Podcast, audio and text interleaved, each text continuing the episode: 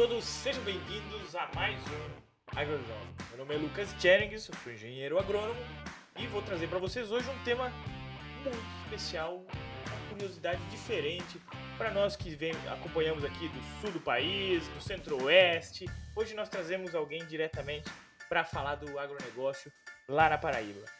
Ele que é engenheiro agrônomo pela Federal da Paraíba, com especialização em agronegócios pela Exalc, né, da USP, atuando hoje como agrônomo de gente, ou seja, gerindo equipe de quase 100 pessoas que trabalham com assistência técnica, consultorias, palestras e treinamentos aos produtores rurais do estado da Paraíba. Host do podcast Arretagro, e ele acredita que o conhecimento é a chave para a melhoria da vida no campo.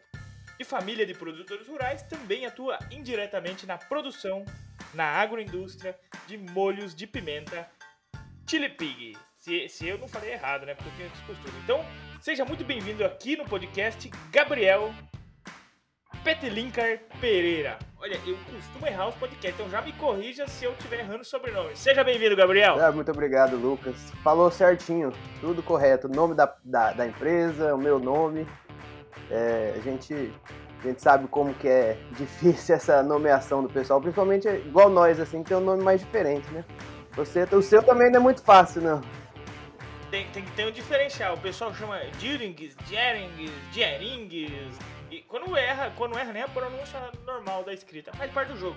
O importante não é o, o nosso nome, e sim aquilo que a gente faz com ele, né? É verdade. E, e você que tá, tá aí pela Paraíba, e conta um pouquinho pra mim assim, ó. Eu, eu nunca fui pra Paraíba, sabe, Gabriel?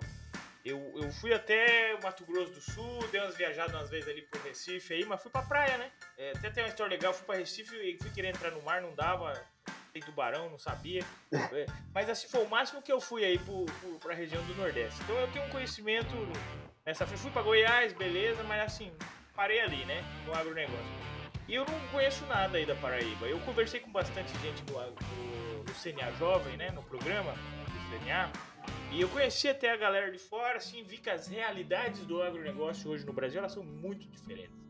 E o bacana é que hoje nós temos você aqui para contar um pouquinho de como que funciona isso daí.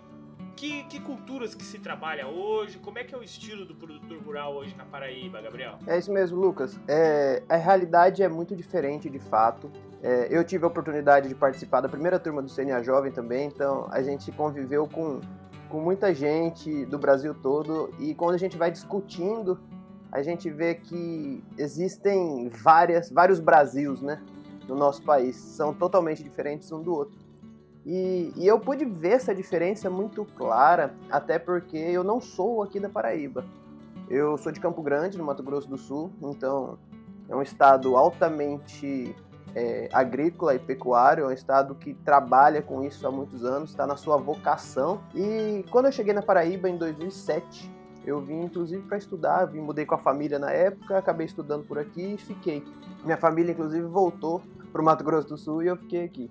Acabei casando com uma paraibana e que também está na área, é veterinária também, a gente e a gente foi aprendendo cada vez mais. E eu lembro a primeira vez que eu, ainda quanto aluno, ainda quanto estudante, lá para 2008, 2009, eu tive a oportunidade de dar uma viajada no estado e ver aquela região seca de fato, aquilo que a gente acaba vendo na TV. E eu fiquei impressionado, falei, cara, como que produz aqui? Como que esse pessoal vive? É, a minha realidade, a minha referência de agricultura era o Mato Grosso do Sul. Então, era, era ver soja, milho, algodão, gado. E, e quando eu vim aqui, quando a gente visitou o semiárido, e viu. É... E eu peguei uma época muito seca quando eu cheguei aqui. A gente estava numa seca histórica que durou aproximadamente 10 anos. É, a gente fala aqui que existem ciclos de seca, né? Então a gente estava no meio de um ciclo desse de aproximadamente 10 anos. Então tinha município que a gente visitava que fazia dois anos que não tinha um milímetro de chuva. E, e assim, era uma realidade totalmente assustadora para mim. Eu comecei, eu falei, cara, não tem como. Mas hoje, já há quase 15 anos, 16 anos aqui, eu, eu vi que dá, que tem como sim, que, e que existe um, um, agronegócio pujante aqui. com características totalmente diferentes da que, tá que a gente está acostumado, o que eu estava acostumado. Mas existe, é forte. E hoje a Paraíba, ela, ela é dividida assim, para a gente explicar melhor, em três regiões. Ela tem mais, mas para a gente entender assim como funciona a agropecuária, são três regiões muito distintas. Então a gente tem o litoral, então a zona da mata aqui, onde está a capital, João Pessoa. É, ali a gente fala numa faixa aí até uns 100, 150, 100, 150 quilômetros adentrando o estado. Aí nós temos um meio do estado ali, que seria a região mais seca do estado, que são é o Cariri, o Curimataú, é, são regiões extremamente secas, regiões de média histórica aí com 300, 350 milímetros ano. E aí nós temos o sertão. O sertão ele já é ele já é menos seco que o Cariri. E então ali o sertão é uma região altamente produtiva. Ele, ele só tem uma frequência de chuva mais espaçada, mas ele ainda consegue aí em algumas regiões 800, 1000 milímetros que a gente consegue produzir ali muita coisa se se adequar no tempo. E, e, e, dessa maneira são esses três, essas três regiões são bem distintas na produção. Então a zona da mata aqui, a Paraíba é muito forte em cana de açúcar. Então nós temos algumas usinas. É, o litoral ele é basicamente tomado por cana e, e algumas, algumas, alguns polos de fruticultura. Quando a gente vai para o Cariri, o Cariri, a região mais seca ali, de fato, a gente está falando de ovino-caprinocultura. A Paraíba é, maior, é, o maior produtor de leite de cabra do Brasil. Então, ali a gente tem a ovino-caprinocultura muito forte. E no sertão, hoje, a gente tem uma bacia leiteira de gado, é, bovinocultura de leite, e em alguns polos de fruticultura. Então, a gente tem vários perímetros irrigados, onde é, a Paraíba já foi referência, por exemplo, em produção de coco verde. Hoje não mais, mas ainda continua produzindo. Não é mais a referência, mas tem vários perímetros irrigados lá na parte de coco. Então a gente vê essas três distinções muito fortes. E, e é bacana que o estado é um estado relativamente pequeno, com 450 quilômetros você atravessou o estado todo na sua parte mais comprida. E aí você consegue ver, você consegue ver a diferença passando assim pela janela do carro, de cada pedacinho que você está passando. Que bacana. E vocês conseguiram separar bem isso. E você falou aí que a produção de coco, né, irrigado. É, a produção hoje agrícola e assim, ela é, é dependente da irrigação necessariamente ou não, assim, na prática? É, é, quando a gente fala de, de, sertão e litoral, não, a gente tem alguns perímetros irrigados. É claro que hoje quem tem condição de irrigar faz uma irrigação, mas no Cariri ali, nas regiões mais secas, se você, gente, a gente estiver falando de produção agrícola, eu preciso ter uma irrigação. Assim, claro que é, existem culturas ocasionais, que aí a gente vai trabalhar na época das águas, aqui que a gente está exatamente agora, no período chuvoso. Então, nesse período você planta de tudo. Nesse período você vai em todas as propriedades aí, tá com feijão, milho, é, as culturas mais de subsistência.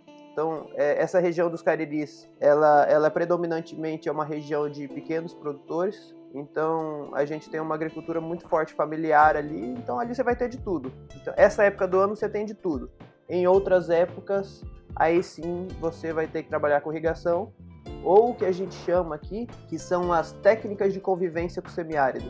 Então, são ferramentas como a barragem subterrânea, é, é, os, os, próprios, as próprias cisternas, então, para captação de água. Então, é difícil hoje você chegar numa propriedade que você não tem cisternas gigantescas para aproveitar o máximo e, e acumular essa água quando tem, nessa época de chuva agora, é acumular para usar o ano todo e, e outras tecnologias que a gente vai trabalhando para potencializar aquela produção. Mas se a gente for falar de, de é, pecuária, aí sim a gente, a gente vê que a vocação do semiárido é pecuária, principalmente de pequenos ruminantes, né, de caprino ovino. E, e hoje tem crescido muito a, a bovinocultura de corte, principalmente porque tem vindo para cá um grande frigorífico. Ele está se instalando aqui em Pernambuco, mas muito próximo da divisa, e tem estimulado o pessoal a investir em confinamentos. E, e é um trabalho que a gente faz muito de, de conscientização desse pessoal, porque se você for ver é, no mundo todo, os grandes confinamentos, a grande produção de gado, ela está nas regiões mais secas. Então, a gente tem que aproveitar essa vocação, a gente tem um, uma qualidade de, de, de solo, de luz. A gente só não tem água. E, mas assim, se a gente tem polos de forragem produzindo que a gente consegue trazer para cá, a gente potencializa isso, até porque a terra ainda é muito barata comparado ao resto do Brasil, né? Com certeza. Então, principalmente nessas regiões mais secas, é muito mais barato. E, e essa produção familiar que você comentou é basicamente 100% para alimentos mesmo para a população, né? Isso. É assim, um ou outro se, se destaca, um ou outro se destaca ali, mas de grande parte é, é aquela agricultura não só de subsistência, mas subsistência para a região. Ela fica ali, ela não sai. Claro que tem alguns produtores que acabam, acabam se destacando, mas de maneira geral é assim. E, e como é que é a frente de mecanização? É, é, em larga escala, pequena escala ou não existe? É mais dependendo da mão de obra familiar? Como é que é? é hoje a gente tem visto uma tendência de crescimento muito grande, né? Até porque, assim como todo o restante do Brasil, não está fácil arrumar mão de obra. A gente sabe que cada dia está mais difícil arrumar mão de obra no campo. E então a gente tem visto o pessoal se, se, se adequar e investindo em equipamentos. É, às vezes, se ele não tem condição sozinho, ele se junta ali numa associação e acabam comprando, mecanizando tudo isso. E, então tem crescido. Aqui hoje, é, inclusive, nós estamos trabalhando muito com algumas empresas para desenvolvimento de algumas máquinas mais específicas para a nossa realidade. É, hoje, por exemplo, para a região semiárida, quando a gente fala de produção pecuária, independente seja é, ovino, caprino ou bovino, a gente a, a, principal fonte de alimentação que, que a gente tem é a palma forrageira. Então, a palma forrageira, ela de fato é quem, quem subsidia a pecuária no semiárido. É um, é um alimento de, de, que tem a capacidade de, de juntar muita água é, ele é altamente energético, a gente consegue substituir quase que 100% é, em dietas para vaca, por exemplo, o milho. A gente consegue substituir quase que 100% com palma. E, e, a palma ela é resistente a, a, essa, essa baixa pluviometria, né? Então a gente consegue produzir. E aí hoje a gente tem uma parceria com algumas empresas aí para o desenvolvimento, para a mecanização da palma forrageira, é, tanto para plantio quanto para colheita. Então, em, em uma tecnologia super adensada para plantio de palma, você consegue colher perto de 400 toneladas de palma por hectare é, em sequeiro. Então, se a gente tem uma máquina que facilite, que possa mecanizar, que permita mecanizar isso, a gente ganha em escala e consegue aumentar a nossa pecuária muito forte. Mas de maneira geral tem, tem crescido, tem crescido sim. 400 toneladas é, é, é uma produção, hein? É bastante coisa. E, e de fato, hoje é o que segura, é o que segura o nosso rebanho. Porque assim, nós até temos é, variedades, cultivares de, de capins, de pastagem, que eles sobrevivem, mas eles não conseguem ter é, é, matéria verde o ano todo. Eles entram ali em determinadas épocas naquele estágio de hibernação, é, eles estão vivos, na primeira chuva eles voltam a crescer, mas eu não tenho disponibilidade deles para pastejo o ano todo. Então, em algumas regiões mais secas, claro, a gente tem regiões no estado que, que dá para produzir o ano todo sem problema. E nessas regiões, a palma muitas vezes é a única fonte é, que está disponível é, verde. Claro que o pessoal, aqueles que se programaram, fizeram uma silagem, é, aproveitaram a chuva para plantio, de fato. Aqui a gente tem incentivado muito o pessoal a fazer uma silagem é, de, de, milho, sorgo, das outras, das, outras, das outras forrageiras que a gente já trabalha. Mas também tem incentivado, por exemplo, além da palma, é, outras forrageiras menos convencionais, vamos dizer assim, e que têm mostrado uma certa resistência. Então, alguma, algumas espécies arbóreas, como a glericídia, a moringa, que são, são forrageiras arbóreas que aguentam, que têm essa capacidade de segurar um pouco mais e dão uma excelente forragem, tanto para silagem quanto para fornecimento verde ali, e acaba segurando o, o, o nosso rebanho. Pensando em, em produção agrícola ou pecuária, qual que seria a atividade rural hoje que está muito mais é, difundida, que traz uma rentabilidade para o produtor, que tem mais uma, uma, assistência técnica focada nela, que você viu que vem crescendo muito nos, anos, nos últimos anos? É, esse, esse ano passado, inclusive, a gente estava fazendo um levantamento e a gente teve uma surpresa, uma grata surpresa, que a carcericultura, a produção de camarão, é, ela explodiu na Paraíba. Hoje a gente é o terceiro estado em maior produção de camarão no Brasil. E, inclusive, a gente atende eles com assistência técnica, com treinamentos, palestras. E, e a gente viu que é, tanto em número de produtores quanto em tecnologia. É, conversando com um técnico, inclusive, esse final de semana passado, a gente estava num evento e ele falou: Gabriel, a gente cresceu tanto porque em outros estados eles não trabalham com a mesma densidade que a gente está trabalhando aqui, é muito menor. Então a gente tem investido em tecnologia, a gente consegue colocar muito mais camarão em áreas menores. E, e isso é fantástico. E o camarão, ele inclusive nessas áreas, é, já chegando, no semi, já chegando no, nas áreas mais secas, no semiárido, a gente tem, mesmo com poços, a gente tem uma água mais salobra. E, e, o camarão ele aguenta essa água mais salgada, né? E então isso é vantagem, porque outras espécies ali você não teria como trabalhar, você não pode usar essa água para irrigação, para não salinizar um solo. É, e o camarão ele aguenta bem. Então você você aproveita essa essa característica ali que não serviria para outras coisas e dá um boom no camarão e que é fantástico, né? Porque camarão é muito bom. e tanto é que toda vez que eu recebo gente daí que vem para cá, Fala, rapaz, Gabriel, com o preço de camarão que é aí na Paraíba, eu não vou comer carne, não. Vou comer camarão todo tempo. É, entendido. Não, e é verdade, porque é uma produção que se adaptou bem à região e vem crescendo. E se você tiver uma assistência técnica e você tiver uma tecnologia adequada, você consegue aumentar a produtividade e por aí vai. É, o camarão gosta de luz, água quente e suporta água salgada. É tudo que a gente tem aqui. E, e por ter pouca água, tanto a agricultura quanto a pecuária, acredito que vocês têm um, um controle rigoroso disso de utilização também, né? Não, exatamente. É, a gente não pode dar, se dar o luxo de desperdiçar, né? É, eu falei, por exemplo, naqueles perímetros irrigados que produzem coco no sertão. São perímetros muito antigos, é, da década de 60, 70. Então, até, até os anos 2000, mais ou menos, é, o sistema de irrigação deles lá era. Fugiu o nome. Era por inundação. E isso era um absurdo. É, então, produzir coco por inundação era um desperdício de água violento.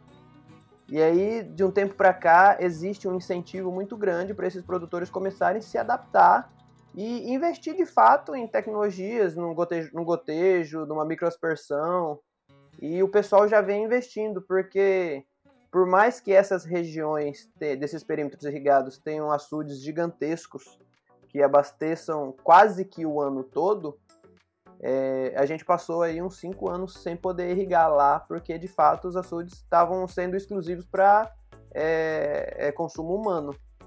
Então eles perceberam que o desperdício ia prejudicar todo mundo. E aí eles começaram a se adaptar. Hoje, atualmente, é, está tudo liberado para irrigação, eles têm água o dia todo, todos os dias, neste momento. E aí a gente está voltando porque nesses cinco anos teve gente que perdeu tudo de fato. É, abandonou, abandonou a área. Hoje eles estão refazendo então os coqueirais, estão é, investindo em outras atividades também. A citricultura tem começado a crescer é, e aí eles aproveitam já com mais tecnologia, porque de fato não, a gente não pode se dar o luxo de desperdiçar essa água de jeito nenhum. Bacana. E tem que ter esse controle mesmo, né? A água é um fator muito importante hoje. A gente tem que saber aproveitar ela de uma maneira eficiente em qualquer lugar do país, né? Não só por estar aí na região do Nordeste que tem que pegar menos. Tem que pegar menos em todas as regiões. Tem que ser racional, né? É verdade. Gabriel, você falou mais cedo ali assim que vocês têm uma da, umas terras mais baratas. Você tem uma estimativa de valor só pra gente jogar na mesa, assim, de quanto custa um hectare hoje, de cabeça? Ou um aproximado? Não, tem sim. É, é, é, interessante, tem até uma história boa. Quando eu vim para cá, é, eu, eu me inscrevi no Senar na época para ser instrutor, para dar aqueles cursos é, de curta duração. E uma vez eu fui dar um curso numa cidade que chama Gurjão. Uma cidade muito boa, mas é uma cidade muito pequena. É, se eu não me engano, hoje Gurjão deve ter entre 4 e 5 mil habitantes, uma cidade muito pequenininha. E no meio do Cariri, na cidade famosa, tem uma festa muito grande lá que chama Bode na Rua. É, todo mundo, uma, uma produção de, de ouvindo caprino muito forte. E eu fui dar esse curso lá e falando que eu tava, tinha recém-chego na Paraíba, gostaria muito de, de comprar uma terra por aqui para começar a produzir. E aí eles me ofereceram lá, né? No mesmo curso ali, os produtores estavam ali falando, ah, Gabriel, se você quiser, aqui a gente tem muita terra, se você quiser ir por 500 reais o hectare, você compra quantos você quiser. Aí eu falei, caramba, é, não era a realidade que eu estava esperando, não era o preço que eu estava esperando. É, isso, isso já faz aí uns 10 anos, não, não é esse valor mais, mas assim, nas regiões mais secas, você compra ainda por mil, mil e quinhentos reais um hectare. Mas em compensação também, próximo aqui a João Pessoa, na região da Zona da Mata, hoje aí fácil, fácil também está entre 40 e 60 mil reais. E perto da, da água valoriza, logicamente, né? Então... Sim, com certeza. E de, de, de média, de média geral, assim, em regiões que você tem a capacidade de produzir, é, você vai ter dificuldades ali inerente à produção, em épocas de chuva com mais e com menos, mas em torno de 15 a 20 mil reais o hectare você tem condição de comprar uma, uma terra em, em, regiões razoáveis que você tem condição de produzir. Teoricamente barato, mas tem que ser eficiente no processo, tem que saber o que produzir, como produzir, é, para conseguir realmente rentabilizar, porque quem vai investir tem que ter essa noção já dos eventuais problemas. Isso. Você comentou mais, mais cedo ali assim que é, você trabalha também com gente, né? Eu vi que você trabalha onde hoje? Como que é seu trabalho? Você falou que faz gerenciamento de pessoas, trabalha com assistência técnica, consultoria. Como que é hoje essa na prática o seu trabalho aí? É, hoje eu, eu, eu sempre falo que eu sou agrônomo de gente, né? Porque de fato eu, eu quase não vou a campo mais a trabalho técnico. Eu, eu sou hoje eu estou no Senar, na Senar Paraíba, sou o gerente de educação profissional e promoção social é, que é o departamento que realiza aqueles cursos, treinamentos, palestras de curta duração. E mas até o mês passado eu era o gerente da TAG, que é assistência técnica e gerencial. E, e a gente estava aí nesse momento com aproximadamente 80 técnicos, 8 supervisores e a equipe interna. E, e o meu trabalho hoje é muito mais ajudar esses técnicos a, a cumprir o seu papel do que de fato eu ir a campo, né? É, e é muito bacana porque eu pude aprender muito. É, nenhum agrônomo, nenhum agrônomo sai da faculdade achando que vai trabalhar com gente, né? Abaixo que vai pro campo, vai produzir, vai botar a botina na areia ali, vai trabalhar, vai cuidar no máximo de peão. E, e foi uma realidade que mudou, foi uma oportunidade que eu tive, eu fui convidado para isso e eu gostei muito. Hoje, inclusive, eu tenho me capacitado cada vez mais, eu gosto disso, eu tenho investido em ajudar esse pessoal a atingir o potencial de fato. Até porque na realidade que a gente tem, muitos técnicos quando vêm trabalhar com extensão, quando vêm trabalhar com assistência técnica, é, muitas vezes são recém-formados. E por mais que tenham aquela bagagem técnica, é, nem sempre ele vai conseguir explorar todo o potencial deles em uma propriedade rural. Tanto da maneira como agir e tratar o produtor, da maneira como enfrentar as dificuldades que ele vai enfrentar e que são muitas, é, da capacidade que ele tem de transferir o que ele sabe para aqueles produtores. Então, esse hoje, hoje esse é o meu papel, é ajudar esses, esses técnicos, esses instrutores, esses profissionais que hoje, na maioria dos casos, são geroagrônomos, zootecnistas, médicos veterinários, técnicos em agronegócio, técnicos em aquicultura, a pegar todo o conhecimento que eles têm e de fato conseguir levar isso para o campo traduzindo em resultados. Porque a gente já teve experiências de técnicos tecnicamente muito bons, é, fantásticos, mas que o grupo deles não evoluíam. O, os produtores que estavam ali sendo atendidos não evoluíam e assim as condições estavam todas, todas favoráveis a essa evolução. E, e aí a gente foi perceber que muitas vezes a maneira com que eles se comunicava, a maneira com que ele tratava aquela família quando ia atender numa assistência técnica, a forma dele mostrar, dele incentivar, às vezes não era de acordo com o que aqueles produtores estavam esperando. Então, existia um, um lapso na comunicação. E, Então, meu trabalho hoje é muito focado em comunicação e, e comunicação entre profissionais e produtores rurais, para mostrar que os dois precisam se entender. Nem sempre as expectativas são as mesmas quando chega numa propriedade rural, quando o cara vai trabalhar. E, e principalmente aqui, que a gente ainda não viu, não começou a ver uma sucessão rural no campo da maneira como já tem acontecido em outros lugares. É, então, os produtores aqui são muito mais velhos, é, já produzem há muitos anos daquela mesma maneira. Aquela, aquela dificuldade que a gente enfrenta, porque eu produzo assim, porque meu pai produzia assim, porque meu avô produzia assim, e eu vou continuar fazendo assim. E só que esse assim não dá certo mais, né? Esse assim não vai trazer os resultados que ele espera. E, e para um técnico hoje fazer esse processo de convencimento, ele tem que ter muito mais jogo de cintura do que capacidade técnica. É muito mais um, é muito mais um trabalho é, de, de, de relacionamento do que de fato eu sei fazer. Relacionamento. E, e, hoje a gente tem incentivado muito, e inclusive quando, quando a gente criou o Arretagro, o podcast, é, foi uma forma da gente tentar levar esse conhecimento para mais pessoas também. Porque aí eu estou restrito hoje àquelas pessoas que estão comigo ali, é, entre técnicos, supervisores, equipe interna, alguns que eu atendo de forma particular, mas assim, a gente podia espalhar essa notícia para mais pessoas, podia espalhar. E aí o podcast, assim como você, é, é uma aventura muito bacana, eu tenho gostado muito. Inclusive, eu fico muito feliz de estar participando do outro lado, que geralmente sou eu que faço as perguntas. E eu tenho gostado muito. Esse, esse é o nosso trabalho hoje.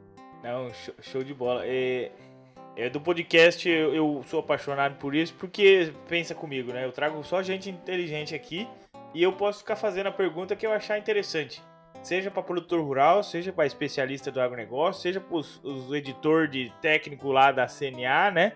Não importa, se eu trouxer a ministra da Agricultura aqui, eu vou pedir o que eu achar que eu tenho direito. Essa é a parte boa de, de nós estar tá fazendo podcast. E para você que está nos ouvindo aqui, é, tá aprendendo junto conosco, né?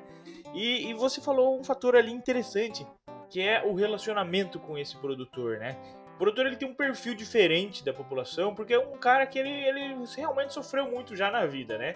Ele sofre com perca de produção, ele sofre com doença de pragas e doenças, seja na pecuária, seja na agricultura. Ele sofre com essa eh, abandono dos filhos da propriedade rural, que vai para a cidade estudar e acaba não ficando. Isso aqui no sul temos até hoje, sabe? O, você falou muito bem naquele momento do produtor que o que ele fazia já não serve mais. Né? É, o jeito que ele fazia hoje, se ele continuar daqui para frente, é, não vai dar certo. Nós estamos passando por uma transição do, do, cultural aqui no sul do país. Eu acredito que todo produtor hoje que trabalha com soja e milho, principalmente, está passando nessa transição cultural, que é a cultural de virar produtor, de, de produtor virar empresário. Porque o nosso produtor aqui na região, nós temos, vou, vou usar o exemplo aqui do Paraná, né? Nós temos um cooperativismo muito forte. E o cooperativismo, na força que nós temos aqui hoje, ele trabalhou sempre uma assistência técnica muito bom. as cooperativas ajudaram o produtor a produzir muito mais é, ao longo de, dos anos. Né? Dando essa assistência técnica, claro, fazendo a sua venda de produtos, mas dando ali a consultoria que o produtor sempre precisou.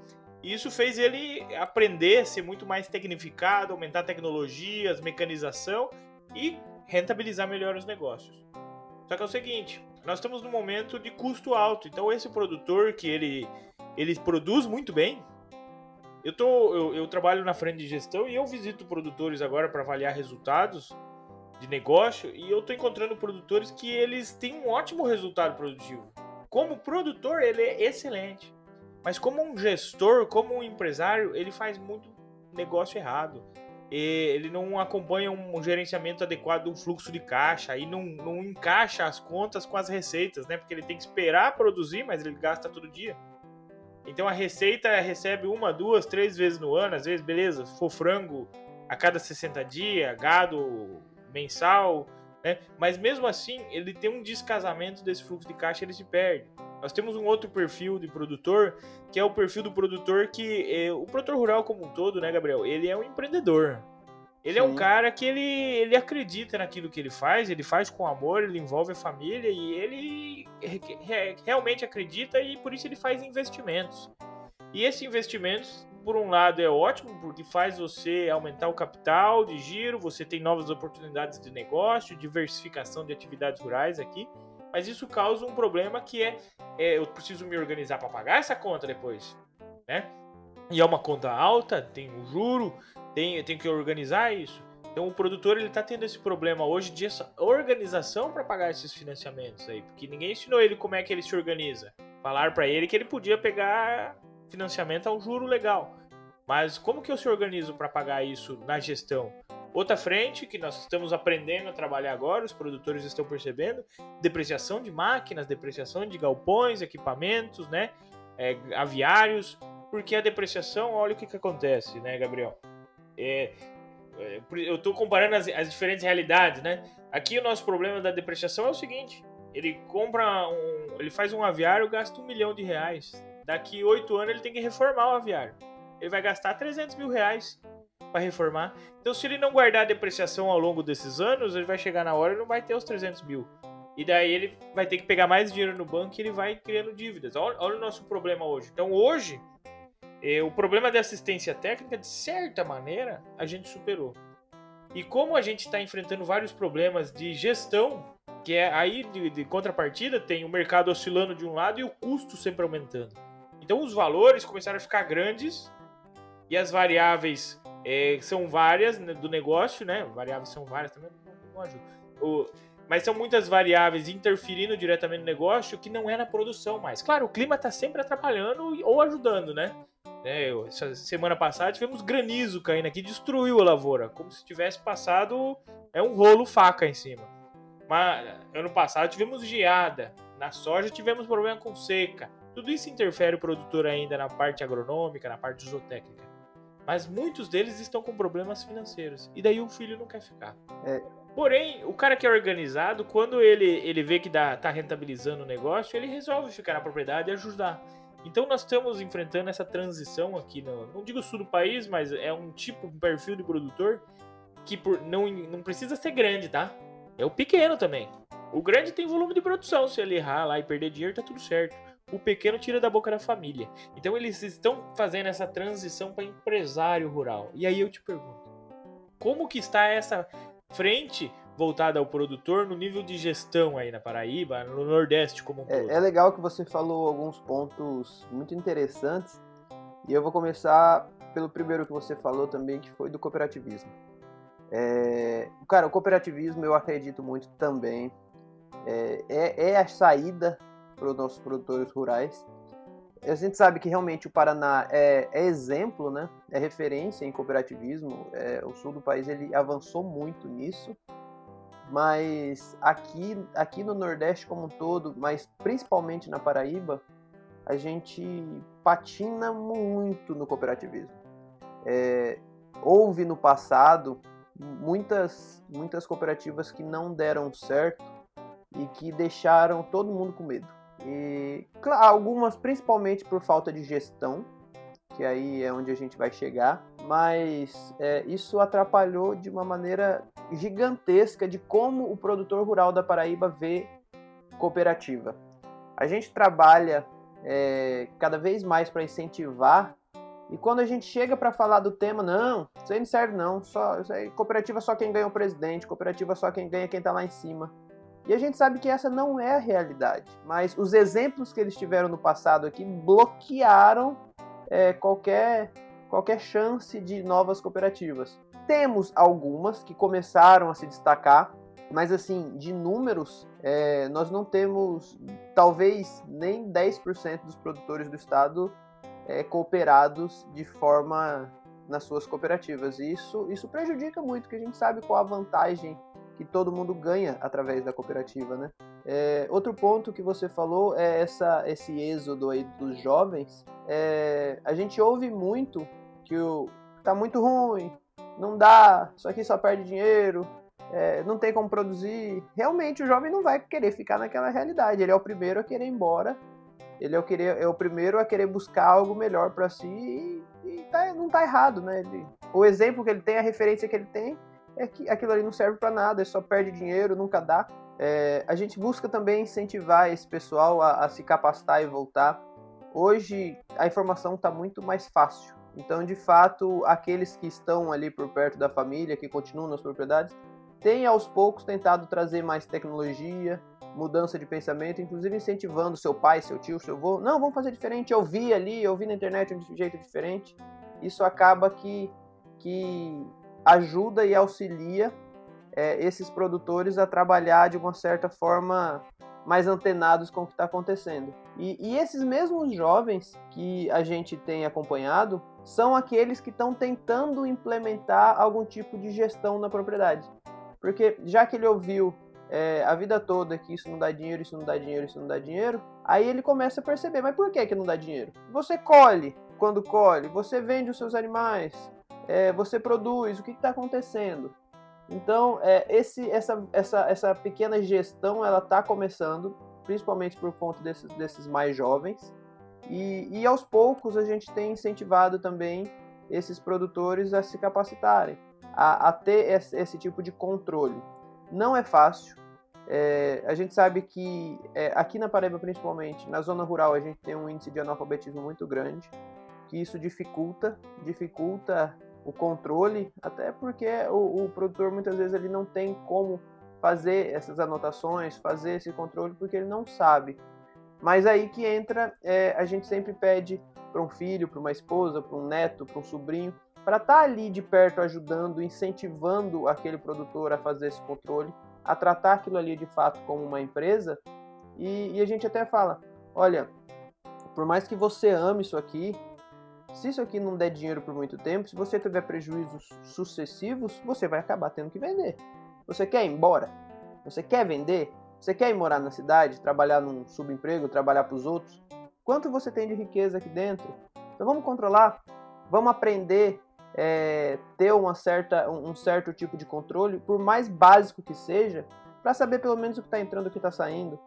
Dessa maneira, a gente vai poder ajudar você a entender por que, que não está entrando quanto, tanto quanto deveria, ou onde que está saindo mais do que deveria. Então, assim, é, eles já têm aberto esses olhos, de fato. A gente tem produtores que, que a, a, até a gente se surpreende com a capacidade que, que eles demonstram de aprender as coisas rápido, sabe? É, o, o, nosso produtor, de maneira geral, no Brasil todo, ele, ele não é burro. Se fosse burro, já tinha quebrado, né? A gente não tem mais, a gente não tem mais aquele, aquele jeca caipira que não sabe de nada. Os nossos produtores estão cada vez mais inteligentes e mais capacitados. E, e se ele entende, quando ele entende que isso é importante, aí, aí vai longe, porque ele, ele carrega para dentro dele essa verdade e fala: bom, se isso aqui vai me ajudar, eu vou fazer e vou fazer de direito e bota a família toda para ajudar e avisa, ó, oh, esposa, se você gastar com um prego torto aqui, você vai anotar, coloca na geladeira aqui. Eu já vi casos em que ele coloca uma folhona na geladeira, assim, com um imazinho. E tudo que acontece, ele bota aqui, o carro do leite passou para pagar, bota aqui, vai anotando e vai trabalhando é, até o leite que ele, que ele faz a ordem ali das vacas dele, ele começa a anotar porque ele vê a importância. E o que a gente sempre fala, cara, não importa onde você vai anotar, anota. Tanto é que tem um produtor nosso que a gente foi visitar uns tempos desse, e na parede da na parede ali do, de onde ele tira o leite da vaca dele, né? Ele pintou a parede de branco e botou um canetão amarrado num prego. Então ele vai, ele pesa ali e já anota na parede mesmo é excelente. Eu achei a coisa mais linda do mundo. É fácil, prático. Aí ele passa ali, quando enche a parede, ele vai lá e passa uma mão de cal de novo para limpar e começa a anotar de novo. E quando o técnico chega lá, ele pega as anotações, é, coloca tudo no sistema, no caderno, onde quer que seja, para eles fazerem esse acompanhamento.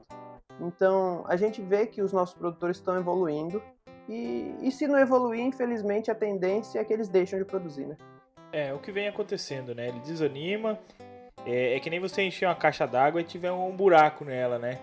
É, não adianta você produzir muito, faturar muito, se você tem um buraco na caixa d'água que está escoando, está levando embora o dinheiro, né? Então, é essa, essa visibilidade que traz a gestão. E como é que essas, esses, essas receitas né, da produção e esses custos vão se organizar ao longo do tempo, né? Porque É, volto lá, às vezes o produtor tem dívida, tem financiamento, tem um custeio que ele fez. E é, a tem... gente tem um índice, um índice de endividamento aqui muito alto. Então, é não, é, é nacional isso. É nacional. E... e principalmente aquilo que você falou deles não, não, não se prepararem para pagar esse empréstimo, né? Ou porque investiu esse dinheiro no que não deveria. Então aqui é muito, é muito, é muito, é muito nítido pra gente o cara pegou um, um dinheirinho ali, ele compra uma moto. Ele pegou um dinheirinho ali, ele troca a caminhonete. Ele pegou um dinheirinho ali e, e o que era para ser feito com esse dinheiro não é feito. Aqui no Nordeste, a gente tem uma presença muito forte do Banco do Nordeste, né? É, e o Banco do Nordeste tem taxas excelentes. Eles têm ajudado de fato. Só que quando a gente vai para reunião, por exemplo, com, com produtores, é, a maioria não tem mais condição de pegar, porque está tudo endividado. Então, pô, tem, tem condições muito boas que facilitariam muito a vida do povo. Mas quando vai para a prática, a gente pega a documentação do povo para ajudar. É, eu quero fazer, é um Pronaf, é um, um crédito rural, é um, é um custeio, é um investimento. Quando vai ver, realmente não, não tem, não tem a capacidade de pegar, porque o endividamento está lá em cima. É, isso aí complica realmente. E como você comentou, né, é o cooperativismo, é, ele, ele faz parte do jogo, é, é o que faz diferença. O cooperativismo é o que fez o Paraná ser um, um estado forte no agronegócio, e pequenos produtores tiveram a chance é, de ter essa assistência técnica organizada, distribuída, uma cadeia de produção muito bem organizada, né? Hoje nós temos a diversificação e isso, isso ajudou demais o pequeno produtor. O pequeno produtor hoje que produz peixe, pequeno produtor que produz suínos, produz leite, produz frango de corte, ovos e por aí vai. Tudo integrado, né, junto com a, com a cooperativa. Isso aí ajudou bastante. E pensando em nível tecnológico, Gabriel, quais são as tecnologias mais de ponta que vocês usam aí? Só pra gente ir, ir, ir aprendendo. É.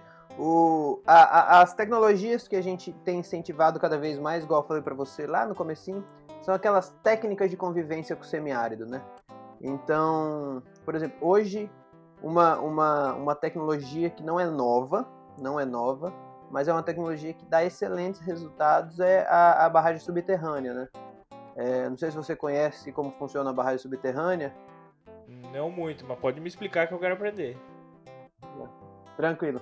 Ah, assim, então, é, querendo ou não, em algumas épocas do ano vai ter chuva, certo? Vai chover. Pode ser pouco, pode ser muito, mas vai chover. Então, a barragem subterrânea é, é uma técnica mesmo onde a gente pega um, uma área com um certo desnível naquela propriedade rural. É, na parte mais baixa, a gente vai cavar com uma retroescavadeira ali até dar na rocha, ali até dar na, numa parte mais compactada, onde a gente consegue diminuir, onde não tem mais infiltração ou quando tem é muito pouco. É, e ali vai ser colocada uma lona. Então essa lona ela vai fazer uma barragem. É, quando a chuva vier, é, a lona vai, não vai deixar que essa água continue o curso natural ali no subsolo. Então ali vai ser barrado e toda a área para trás de onde está essa lona vai ter uma conservação de água muito maior. Então ali é, eu tenho duas opções: ou é uma área de produção de forragem, que eu vou produzir e ali eu vou ter água boa parte do ano, mesmo sem chuva, porque ficou toda acumulada no subsolo. Ou inclusive eu consigo colocar ali algumas anilhas, colocar uma bomba e extrair essa água para irrigar um, um, outro local, por exemplo. Então é, é, uma tecnologia barata. Eu só preciso de uma máquina com algumas horas para cavar ali e de uma lona. E, e isso me permite que eu faça em várias áreas da propriedade e consiga reter aquela água ali que iria embora pelo, pelo próprio fluxo no subsolo. Então eu, eu, eu deixo aquilo ali de fato, é, dependendo da quantidade de chuva, inclusive, aquela região de fato ela pode alagar, porque a água vai sendo represada ali e eu tenho uma capacidade de utilizar aquilo ali em, em grande parte porque ela não fica exposta, né? Então eu tenho uma, uma evaporação menor e ali eu absorvo. É, outras tecnologias também que a gente tem usado, que é o que a gente chama de raleio da caatinga aqui, né? é, nas regiões. Inclusive ontem, se eu não me engano, foi o dia da caatinga, eu estava até ouvindo na rádio, que é o nosso bioma aqui, né, do semiárido. É aquela vegetação muito mais ralazinha, uma vegetação que ela é extremamente adequada à seca, então na época de seca ela perde todas as folhas, então você vê, acha que está tudo morto. E nas primeiras, nos primeiras, nas primeiras garoas, aquilo ali já renasce de uma forma linda e muito, muito rápida. Então hoje o pessoal faz corredores é, para não acabar totalmente com, com, com a mata. É, então são feitos corredores ali e de produção é, alternadas, alternando caatinga, produção, caatinga, produção. Então são tecnologias que permitem é, eu produzir sem, sem acabar com a vegetação nativa, fazendo esse manejo é, com uma supressão controlada. E aí, né, em, algumas, em, algumas, em algumas outras cadeias específicas, a gente tem visto o emprego de tecnologias aí mais, mais, mais tecnológicas, vamos dizer assim, mais modernas. Que hoje na produção de camarão, na produção de peixe, a gente tem os, os, os as geomembranas, né, os tanques de geomembrana, é uma produção coberta, uma produção que a gente faz com, com lonas, onde a gente aumenta a temperatura e tem uma capacidade de produção maior. É, você falou muito de aviário, então aqui a gente já tem muita gente investindo naqueles aviários totalmente automatizados. É, nós temos é, duas grandes empresas aqui é, de aves que são integradoras e, e têm incentivado muito a construção de aviários. A, a, a, criação de galinha aqui tem crescido muito, inclusive a criação. É para ovos ou corte? Corte, principalmente corte. É.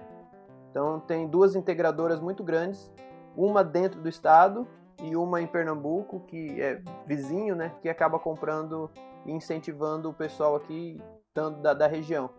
É, e tem crescido muito. A, outra, outra tecnologia que a gente acaba vendo muito e, e já está sendo aplicada aqui, principalmente na, na, nas regiões canavieiras, né, é, aqui no litoral do estado, é, um sistema de irrigação subterrânea.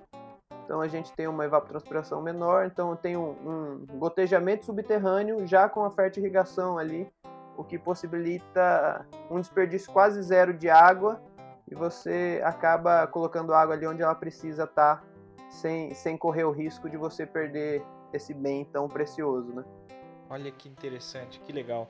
E a questão da, da avicultura de corte, só para eu ter uma noção agora que eu fiquei curioso.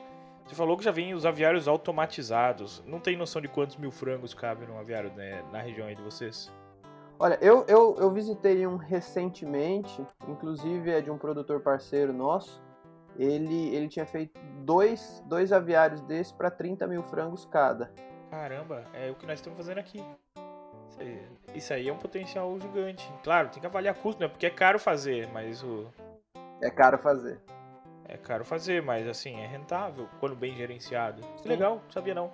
Tem crescido muito. Qual é a integradora que tá fazendo? A principal aqui é a Guaraves, né? A Guaraves. Ela fica no município de Guarabira aqui, é, próximo de João Pessoa, acho que uns 80 quilômetros de João Pessoa.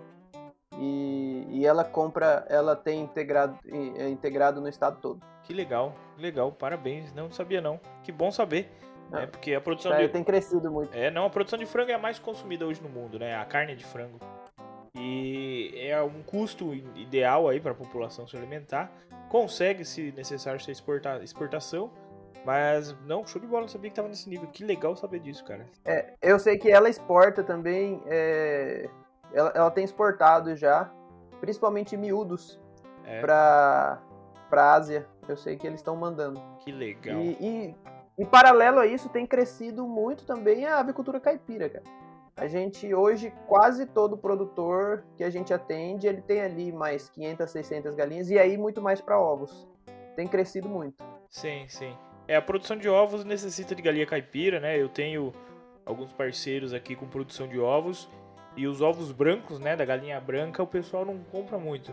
Eu também não, na verdade. Eu, eu gosto do ovo caipira, o ovo amarelo. E a produção de ovos, Não, de ovos caipiras, né, de galinhas caipiras é imensamente maior que a de ovos brancos. É de região para região isso daí, né? Mas fiquei feliz por saber da, da avicultura de corte aí na Paraíba, não sabia não. Muito legal. É, e, e, se a gente vê, a gente vê alguma, algumas culturas que têm crescido assim em pontos específicos, claro que não é um boom no estado todo, mas é, a produção de mel, por exemplo, tem crescido muito aqui. É, o pessoal tem investido muito na região, principalmente no sertão do estado, a parte de mel. Tá, tá, tem alguns polos produtores muito organizados, com associações já com CIF toda organizada, mandando mel para o Brasil todo. É, a suíno tem crescido muito, a suinocultura tem crescido muito. A gente não tem aqui nenhuma integradora ainda de suínos, mas é, tem, tem incentivado, até por parte de preço, né? Como a, a, o, preço do boi ele subiu muito, a população foi buscando outras fontes de alimento, né?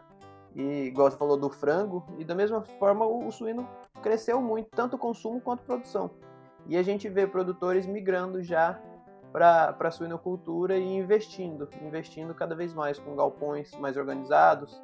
Não é mais aquele porco solto criado, criado no chiqueiro, né? O pessoal tem investido de fato, tem buscado trazer uma, uma, uma qualidade, uma tecnologia para a produção. Que legal, que legal, muito feliz de, de ver essa evolução. E o que você acredita que será a tendência daqui para frente na produção, seja agrícola ou pecuária? Tendência de crescimento nesse nível aí, tecnificado, né? Porque uma avicultura de corte, quem faz uma VR para 30 mil frangos, ele gasta um milhão, entendeu? Isso. Então é, é um investimento alto e o que, que você vê que vai continuar crescendo daqui para frente, né? Porque, como a gente falou lá no começo do podcast, o que se fazia antes não necessariamente vai te levar adiante. Então, às, às, vezes, você tem que mudar não só as técnicas de produção, não só o modo de fazer gestão, mas a própria cultura, a própria produção, né? O produto agrícola, o produto pecuário. E o que você, você vê aí que vai crescer? É, eu, eu aqui eu tenho acompanhado e torcido, inclusive, para a gente ver duas, duas, duas frentes assim muito bacana. A primeira, aí eu falo de produtores talvez um pouco menores, mas com a chegada do selo arte, a gente vê um crescimento muito forte na produção de queijos, principalmente de cabra. E queijos premiadíssimos. Hoje a gente tem queijos aqui que são vendidos, por exemplo, que vão para São Paulo a 160, 170 reais o quilo. Então, queijos prêmios, queijos que já foram premiados no mundo todo e que tem surgido muita gente produzindo com qualidade. E, e, é uma coisa que eu sou apaixonado, eu amo queijo, cara. Eu, quando eu visito os produtores é um paraíso.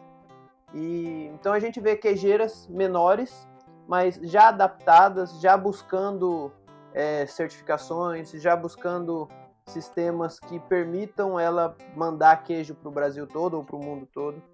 E tem surgido esses, esses pontos muito fortes.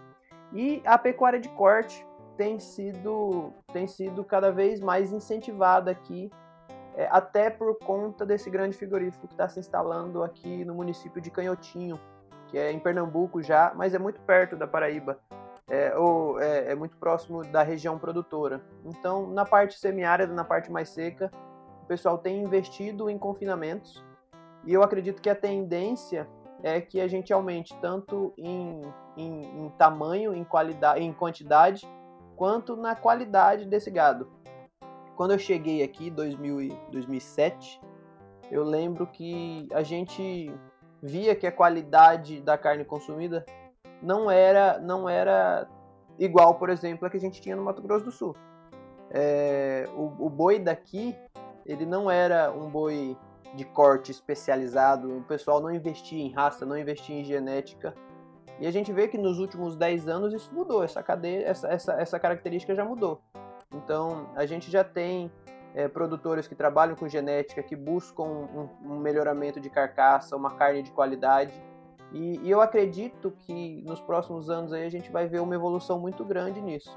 Então a pecuária de corte aqui ela vai evoluir tanto em quantidade quanto na qualidade desses animais, buscando uma qualidade dessa carne.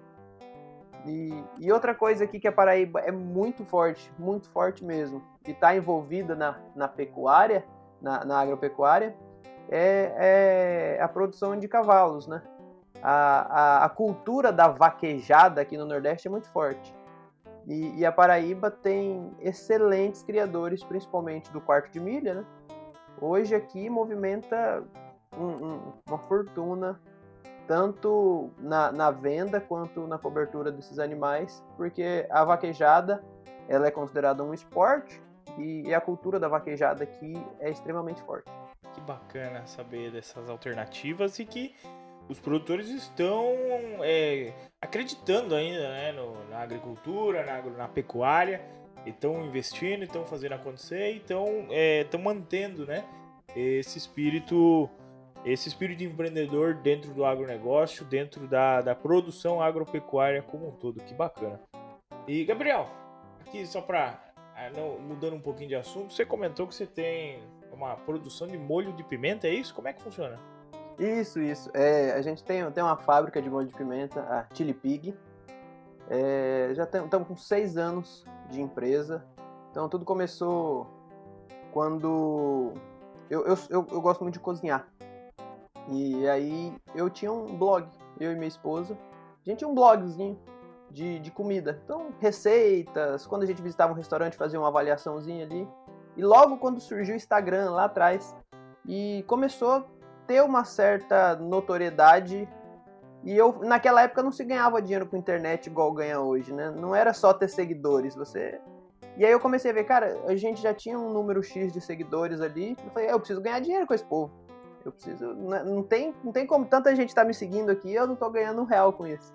E, e eu falei, não, eu preciso de um produto para oferecer é, com uma marca nossa.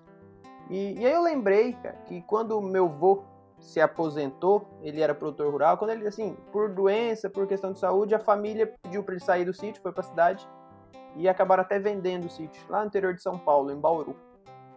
E, e para ele não ficar parado em casa, que, que ele fazia? Ele fazia, ele, minha avó fazia salgadinhos, coxinha, pastelzinho. Ele botava no isoporzinho e saía vendendo no bairro dele. E ele tinha um molinho de pimenta que, assim, era era a sensação de todo mundo. O pessoal comia mais o salgado pelo molinho de pimenta do que pelo salgado em si. E aí uma vez me deu um estalo, eu falei, cara, pimenta, por que, que a gente não desenvolve? Vamos tentar recriar a receita do vô e aquela época ele já tinha falecido, mas aí a gente foi ligando para os tios, para os irmãos, para os primos, tentar chegar numa receita parecida. E, e eu fiz, eu fiz uma receita muito próxima do que do que a gente achava que era que ele tinha, que a gente lembrava de sabor. E, e foi mais ou menos na época que começou a surgir a moda dos food trucks. E então é, não sei se aí estourou também, porque aqui em toda a esquina tinha um food truck. Tem, tem, tem sim. E então o que, que eu fiz? Eu fiz esse molinho de pimenta, não tinha fábrica, não tinha nada, eu fiz na minha casa. Fiz lá uns 150 frasquinhos, enfiei numa mochila e saí visitando todos esses food trucks com a mochilinha nas costas. Ó, oh, isso aqui é o molinho que a gente tá fazendo. É, tem, é, eu vou deixar um aqui para você, mostra pro pessoal. Acabava comendo alguma coisa ali também. E se o pessoal gostar, tá aqui o meu cartão, depois você me liga que eu trago mais. E aí começou. Começou assim, vendendo de, de, de food truck em food truck, de bar em bar, é, visitando hamburguerias. E, e, hoje a gente está aí com seis anos, a gente processa aí mais ou menos meia tonelada de pimenta mês. É, e o que, que a gente faz? Hoje eu não, não tenho área rural aqui na Paraíba, eu não tenho propriedade. E a gente desenvolveu para eu não ficar dependente de trazer pimenta de fora, que no começo eu trazia, eu trazia é, principalmente de São Paulo, da CEAGESP. E aí a gente conhece, começou a conversar com produtores que tinham esse potencial. E então produtores geralmente familiares, pequenos. E aí eu faço o seguinte, eu, eu compro a semente já direto de um fornecedor grande. Então eu dou a semente para esses produtores dou assistência técnica durante, durante esse processo e compro toda a produção deles. Então eu tenho produtores aqui hoje em quatro municípios que a gente, eles semanalmente estão mandando pimenta para mim. É, cada um com uma quantidadezinha X, um manda mais, outro manda menos. E acaba que a gente estimula e favorece é, essa, essas pequenos, esses pequenos produtores e eu tenho um produto que é, é, eu consigo controlar a qualidade dele e ele está muito próximo aqui de mim. Então, é, a gente, todo mundo ganha. Os produtores ganham, tem uma renda extra que não teria, é, e eu ganho porque eu tenho um produto de qualidade que está aqui pertinho e, e, a gente vai fazendo esse, esse trabalho. Então, hoje a gente tem seis sabores, seis tipos de molho de pimenta depois vocês dão uma olhada lá no nosso Instagram, arroba Tilipig, no site também, tilipig.com.br, a gente manda pro Brasil todo. É, e vou mandar um para você, depois você me passa o seu endereço, vou mandar um kitzinho para você conhecer, para você provar aí. Então a gente tem das mais fortes, das mais fracas e, E a gente sempre fala que, assim, até a nossa mais forte não é aquela que chega dando uma bicuda na tua cara, né? Ela é gostosa, porque eu sempre explico pro pessoal. Cara, não adianta você ter uma pimenta que você vai colocar no prato e você vai perder todo o sabor de tudo. Então a pimenta ela tem que trazer sabor, não é roubar o sabor de tudo. Então a gente É sempre, sempre tem essa, é, a gente sempre traz esse foco na criatividade dos molhos. Então a gente tem adocicados, defumados é, e o original que é o molinho do vô. Que legal, que legal.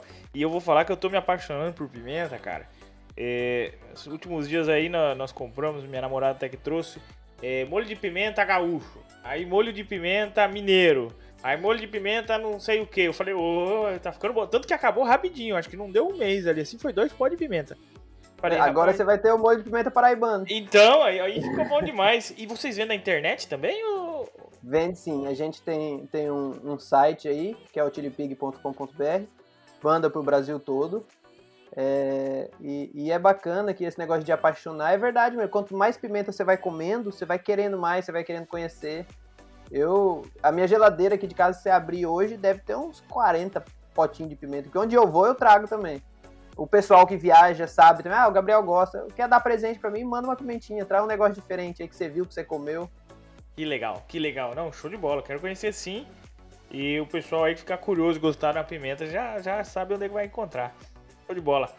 Gabriel, muito bacana É conhecer é, um pouquinho da agricultura aí na Paraíba, conhecer como é que vocês vêm ajudando os produtores rurais na assistência técnica a, a serem mais eficientes. Fiquei muito feliz é, do agronegócio aí paraibano tá crescendo, tá? Fiquei surpreso com a avicultura de corte, surpreso, é, bem assim, feliz mesmo com essa surpresa. É, vi que é, o Brasil como um todo tá, tá evoluindo. A gente tá, tá crescendo junto de uma maneira inteligente, né?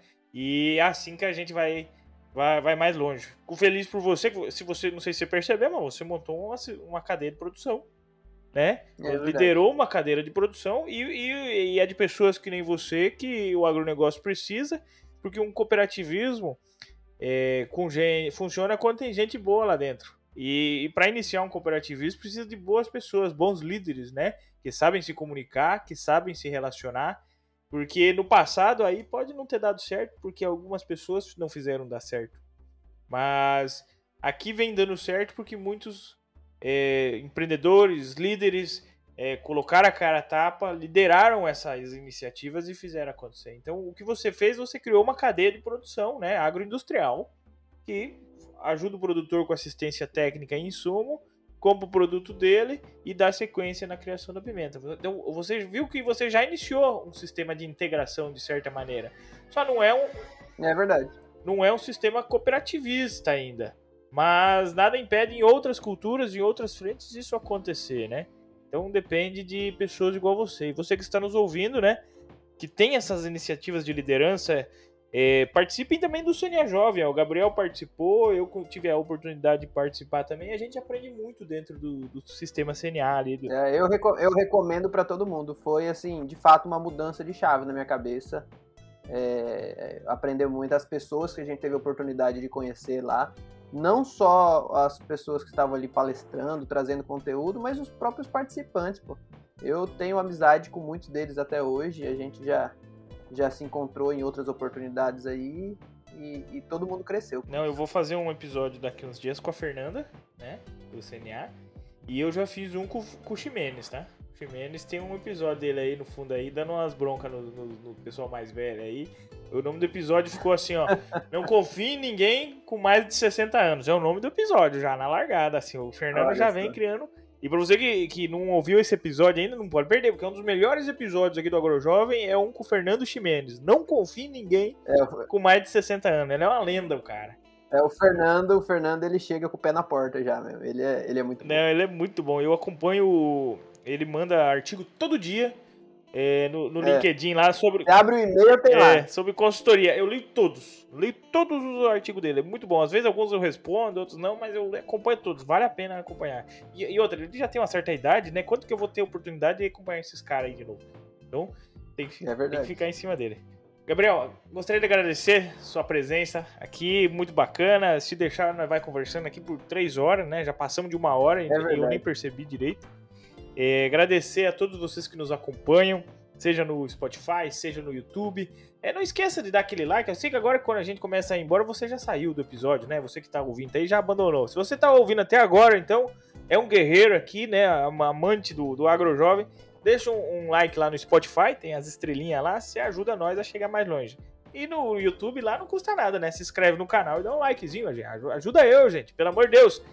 E todas as quintas-feiras, então, aqui no Spotify, toda segunda-feira, aqui no YouTube. Muito obrigado, Gabriel. Até a próxima. Se quiser dar um abraço aí, fica à vontade. Não, tá já, Lucas. É, eu fico- fiquei muito feliz de participar. É, eu agradeço também.